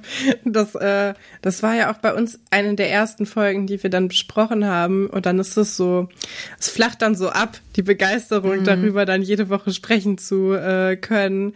Wenn man dann sagt, ja, und dann passiert wieder dasselbe wie letzte Woche, genauso, nur noch mal ein bisschen anders mit einem Twist. Ähm, ja, das ist dann später bei euch nicht mehr so. Ich glaube, ihr habt dann schon ein bisschen ausgefeiltere Stories gehabt, aber auch alles sehr kindlich. Ne? Ich meine, diese Animal Angels Sache zum Beispiel, das ist ja alles sehr, sehr behutsam. Ich glaube, das wird Erfurt nicht mehr so erzählen heutzutage. Dafür wird man sich keine Zeit mehr nehmen. Ich weiß auch nicht, ob das die heutige Generation noch so ansprechen würde, mm. weil viele Themen zumindest hinzugekommen sind, äh, die wir damals nicht hatten, die aber durchaus eine Relevanz haben, auch schon für Kinder ja gut, damals war die Altersgruppe also zehn aufwärts. Ich weiß nicht, ob das heute immer noch so ist. Das ist das eine, glaube ich, thematisch hat sich auch einfach die Zeit gewandelt. Und der Vergleich zur ersten Staffel ist natürlich, dass damals wesentlich weniger Darsteller waren. Es ja. wurden natürlich von Staffel zu Staffel immer mehr Darsteller, das heißt immer mehr Möglichkeiten, auch Geschichten zu erzählen, Verbindungen und ähm, Schnittstellen, dass dann natürlich die Stories auch einfach schneller durcherzählt werden konnten. Ja. Und man sich nicht jede Folge was Neues ausdenken lassen musste. Ja. Gut, ich würde sagen, wir kommen dann zu der beliebten Rubrik, dem Zitate raten bei Jetzt uns. Jetzt bin ich gespannt, oh mein Gott. Ach, das, äh, das geht schon alles ganz gut. Nochmal für alle Leute, die das vielleicht nicht kennen und auch für dich, äh, Jerusha, es wird folgendermaßen ablaufen, dass ich jetzt ein Zitat vorlesen werde. Ich gebe euch Antwortmöglichkeiten und ihr könnt dann entscheiden, wer denn dieses Zitat eben gesagt hat. Und dann werde ich auch hoffentlich sagen, aus welcher Folge es ist. Es ist, ich glaube, ich habe es nur bei einem Zitat aufgeschrieben. Vielleicht kann ich mir den Rest noch zusammenreißen. Wenn nicht, könnt ihr da einfach alles bei Schloss Einstein nachgucken. Ähm, genau, und ihr, ihr gebt dann eben beide eine Schätzung ab, wer das eben gesagt haben könnte. Und am Ende gewinnt die Person, die am meisten richtig hat. Und bisher haben die Gäste eigentlich immer ziemlich gut abgeschnitten, kann man vielleicht auch sagen. Ich weiß nicht, ob dich das jetzt unter Druck setzt. Ich wollte ja eigentlich den Druck gerade nehmen, aber eigentlich ist es ziemlich fair. Wir gucken mal. Ja, also es wird auf jeden Fall spannend. Wir schauen mal. Ja, erstes Zitat. Hallo, süße Maus. Hast du Lust, was mit mir zu vernaschen? Hat es gesagt, Paula sucht Herrn Pasulke Anmachsprüche heraus. Romeo findet den Spruch nicht so cool, obwohl er die einzige Person sein könnte, die den ernsthaft vorträgt. Oder Herr Pasulke kann seinen Ohren kaum glauben. Eieiei. Also ich könnte mir erstes tatsächlich vorstellen. Ich habe ja öfter mal irgendwelche Sachen vorgelesen, die eigentlich nicht so aus meinem Mund kommen werden oder aus, aus Paulas Mund. Drittes glaube ich eher nicht. Und Romeo, hat er sowas mal gesagt? Ich kann mir Adrien irgendwie gar nicht vorstellen, wie er diesen Text gesagt hätte. Also ich, ich tippe jetzt mal auch einfach aufgrund des Kontexts und als Mhm. Einstieg in diese Fragerunde würde ich jetzt einfach mal die erste Antwort tippen. Dass ich das gesagt hatte oder dass Paula das gesagt hat im Sinne von, das wären so Möglichkeiten, die du sagen könntest. Okay. Katrin, was ich sagst glaube, du? Ich, ich glaube, ich nehme Romeo. Es war tatsächlich Romeo. Wirklich, ja? Ja. Also Paula hatte das angeblich auf dem Computer gerade aufgerufen und Romeo liest das vor und fragt, was denn jetzt hier passiert sei. Finde ich aber sehr interessant, dass du dir oder dass du sagst, dass du das gar nicht vorstellen könntest, dass er das so gesagt hätte, weil ich verbinde Romeo eigentlich nur mit sehr, sehr unangenehmen Anmachsprüchen, die sehr, sehr schleimig sind und dann auch noch gleichzeitig so ein bisschen dieses Magier-Zeugs, was irgendwie auch so ein bisschen schmierig ist, so wie er es eben vorträgt. Und er geht ja auch am Ende, das ist seine Ausstiegsgeschichte, dass er sich von Schloss Einstein verabschiedet, um dann auf eine Magierschule zu wechseln. Also dazu muss man vielleicht auch eine kleine Hintergrundstory wissen zwischen Adrien und mir. Wir sind nämlich zusammen auf eine Grundschule gegangen. Wir sind zusammen eingeschult worden und haben, äh, ich weiß nicht, diese vier, fünf Jahre, die wir zusammen auf der Grundschule waren, immer den Schulweg zusammen bestritten. Äh, unsere Eltern kannten sich, äh, wir haben auch privat irgendwie dann zusammen gespielt. Er kannte meinen Bruder, ich seine Schwester. Und äh, wir haben uns aus den Augen verloren und dann eben irgendwann wieder getroffen im Studio. Und dann guckt mich seine Mutter an und sagt, "Ah, Jerusha. Und ich so, oh mein Gott, wie klein ist die Welt. Und ich glaube deswegen, ähm, weil ich ihn aus einem ganz anderen Kontext kenne, kann ich mir Ja. das gar nicht vorstellen. Weil so viel habe ich mit ihm ja auch gar nicht gedreht. Wir hatten zwar ein paar Geschichten zusammen, aber wir haben viel mehr Zeit als Kinder privat verbracht, als da hinter der Kamera oder vor der Kamera. Und wahrscheinlich, ja, kann ich mir den Adrian Löffler nicht so vorstellen, aber für Romeo passt das sicherlich ganz gut. Wobei es gibt noch eine Geschichte, die ihr zusammen hattet, wo er auch mit jemandem wettet, dass er jede, jedes Mädchen auf der ganzen Schule aufreißen könnte. Und Paula ist also ein bisschen die Endgegnerin für ihn. Und äh, da, da hakt so ein bisschen. Ja, Und von daher, also auch noch. ich glaube, so viele Geschichten sonst hattet ihr auch gar nicht zusammen, ne? Aber wenn man den eben aus einem anderen Kontext kennt, dann ist das nochmal ein bisschen was anderes. Ja. Okay, gut, also Katrin 1 zu 0 für dich. Yes. Immerhin, dann kann ich schon mal hier meine, meine, meine Podcaster-Ehre zumindest verteidigen. Das ist auch schon nicht so schlecht. Weil ich stehe immer sehr schlecht da beim Zitate raten. Das kann man vielleicht auch sagen. Ich liege sehr oft auch daneben. Na, gucken wir mal. Vielleicht Ja. äh, gewinnst du ja diese Runde. Wenn ich gewusst hätte, was du jeden zweiten Tag an der Backe hast, hätte ich mich auf die Sache mit deinem Vater nie eingelassen. Hat es gesagt, Karin Falke, also die Mutter von Atze, entschuldigt sich bei Atze für die Beziehung zu Eberhard. Linda, nachdem sie die Ehe von Cordula und Martin Schuster endgültig den Todesstoß gegeben hat, entschuldigt sie sich bei Cordula und Oliver halbherzig. Oder Anna bereut den Zimmertausch mit Doro. Kannst du nochmal das Zitat vorlesen, bitte? Wenn ich gewusst hätte, was du jeden zweiten Tag an der Backe hast, hätte ich mich auf die Sache mit deinem Vater nie eingelassen. Also Doro und Anna hatten ja die Verbindung über die Eltern. Doros Papa und Annas Mama. Aber ich erinnere mich jetzt gar nicht mehr. Irgendwas, worauf sich Anna hätte einlassen können. Vielleicht das. Ah, also da verlassen mich die Erinnerungen. Es könnte natürlich irgendwie sein. Und die ersten beiden, das waren die anderen Staffeln, die vorausgehenden Staffeln, das ist bei mir tatsächlich einfach zu lange her. Ich erinnere mich so dunkel, dass da was war, aber ich könnte es gar nicht mehr so zuordnen. Ich glaube, Katrin, das ist wieder dein Einsatz hier. Also ich würde das dritte nehmen. Es gibt am Anfang die, ähm, die Geschichte, ich glaube, Anna und Doro mögen sich nicht und tauschen dann den, den Wohnort und Anna zieht dann zu denen nach Hause zur Familie Schatz und Doro will ja unbedingt im Internat wohnen. Und ich kann mir vorstellen, dass Anna dann genervt ist von, von dem Vater, weil sie so ganz anders auch erzogen wurde eigentlich von ihrer Mutter. Und Herr Schatz doch schon ein bisschen strenger ist als die große Sch Filmschauspielerin Frau Reichenbach. Also ich würde mir das so herleiten. Ja, das haut hin. Das ist auch, und wenn ich jetzt nochmal, ich glaube, von den Folgen her tatsächlich eher weiter hinten. Das ist nämlich schon zu einem Zeitpunkt, wo ich tatsächlich nicht mehr so viel mit den beiden gedreht habe, weil wir waren, wären ja sonst eigentlich in einem Zimmer gewesen. Ich war ja mit Anna und Thekla in einem Zimmer, aber Ja. ich erinnere mich nicht an eines, also, hm, an eine Szene, die ich mit Doro in dem Zimmer gedreht hätte, oder zumindest mehrere. Also würde ich sogar mal vermuten, dass es eher so eine 200er Folge ist. Es ist tatsächlich ähm, Anna, also das ist schon mal die richtige Antwort. Aber das war zu einem Zeitpunkt, wo du mit Doro theoretisch dann in einem Zimmer gewesen wärst, aber du warst dann eben gerade nicht anwesend und Thekla spricht dann eben für dich mit, dass es schon so in Ordnung geht. Aber innerhalb von einem halben Tag ist auch Doro wieder zurück eigentlich bei, ähm, bei ihrem Vater, weil eben Nadja dann doch irgendwie was dagegen hat, dass äh, da einfach jemand Fremdes, der auch nicht auf die Schule geht, irgendwie im Internat wohnt und dafür dann jemand, für den eben Nadja die Aussicht hat, einfach bei irgendeinem Wildfremden in der Schule äh, oder im Dorf eben dann hausiert. Hast du also notiert, welche Folge das war? Ich glaube, es war 161 ungefähr auch. Also doch so Ich bin mir nicht auch, sicher. Ja? Mann, ey, also ja. meine Erinnerung ist ja echt eine Katastrophe. es ist doch schon ganz lange her. Ja, also das kann man jetzt wirklich niemandem vorwerfen. Ja, es ist 161. Ich habe das gerade nochmal nachgeguckt. Ich glaube, ich wüsste, also ich, wenn man sich jetzt nicht die Folgen jeden Tag anguckt, dann weiß man, glaube ich, sowas auch eher ja. selten.